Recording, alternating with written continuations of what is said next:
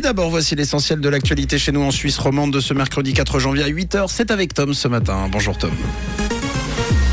Bonjour Mathieu, bonjour à tous. Au sommaire de ce 8h, les grandes villes de Suisse retrouvent leur fréquentation touristique d'avant Covid. La Suisse commence aujourd'hui ses travaux au Conseil de sécurité de l'ONU et les nuages qui vont dominer dans le ciel.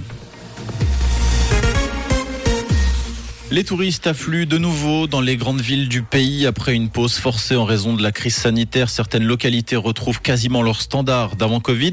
C'est le cas pour Zurich dont les chiffres d'octobre montrent un niveau d'à peine 13% plus bas qu'avant la pandémie. À Genève, la fêtière du tourisme estime qu'à partir de mai, la ville a retrouvé un niveau de fréquentation de 95 à 99% par rapport à 2019 et en particulier grâce aux touristes nord-américains dont les chiffres de fréquentation ont augmenté de 319%. Le drapeau helvétique flotte depuis hier au siège des Nations Unies à New York. Il a été dressé aux côtés de ceux de l'Équateur, de Malte, du Mozambique et du Japon, eux aussi nouvellement entrés en fonction pour deux ans comme membres non permanents du Conseil de sécurité. Pour ce mandat, le Conseil fédéral avait défini quatre axes de travail pour la Suisse. La paix durable, la sécurité climatique, le renforcement de l'efficacité du Conseil et la protection des populations civiles. À noter que la Confédération exercera la présidence tournante du Conseil entre mai 2023 et octobre 2024. Le manque de neige contraint les autorités à se positionner sur la question du chômage partiel pour les collaborateurs des stations à l'arrêt. En effet, beaucoup de remontées ont été coupées, obligeant les exploitants à mettre en arrêt une partie de ces troupes. La Fédération suisse du tourisme exige donc une réglementation simplifiée. De nombreuses remontées mécaniques grisonnes se sont également renseignées auprès du canton sur l'indemnisation en cas du manque de neige. Une douzaine d'entre elles auraient déposé une demande auprès de l'Office du travail à l'étranger, alors que 12 pays européens imposent des tests négatifs aux voyageurs en provenance de Chine, Bruxelles a proposé à la Chine des vaccins anti-Covid gratuits. L'objectif, l'aider à contenir l'épidémie de coronavirus.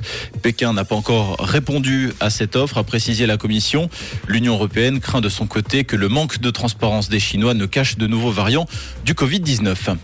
À Cuba, l'ambassade américaine à La Havane reprend aujourd'hui la délivrance totale de visas pour les Cubains désireux de s'installer aux États-Unis. L'ambassade avait annoncé en mars la réouverture de son consulat fermé depuis 2017 en raison de supposés incidents de santé ayant touché des diplomates.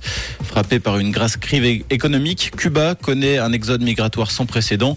Ces 12 derniers mois, plus de 326 000 Cubains, soit 2,9% de la population de l'île, seraient entrés illégalement aux États-Unis. Sport et tennis, le Duriquois Leandro Riedi s'est offert le français Hugo Gaston lors du tournoi ATP Challenger de Canberra. Victoire 6-4, 6-2 pour un 14e succès de rang qui lui ouvre les portes des quarts de finale du tournoi. Son prochain adversaire sera le Britannique Liam Brody. Et la semaine prochaine, le Duriquois sera en lice à Melbourne dans le tableau des qualifications de l'Open d'Australie. Il s'agira de sa première expérience à ce niveau dans un tournoi du Grand Chelem. Merci Tom et bon mercredi à tous.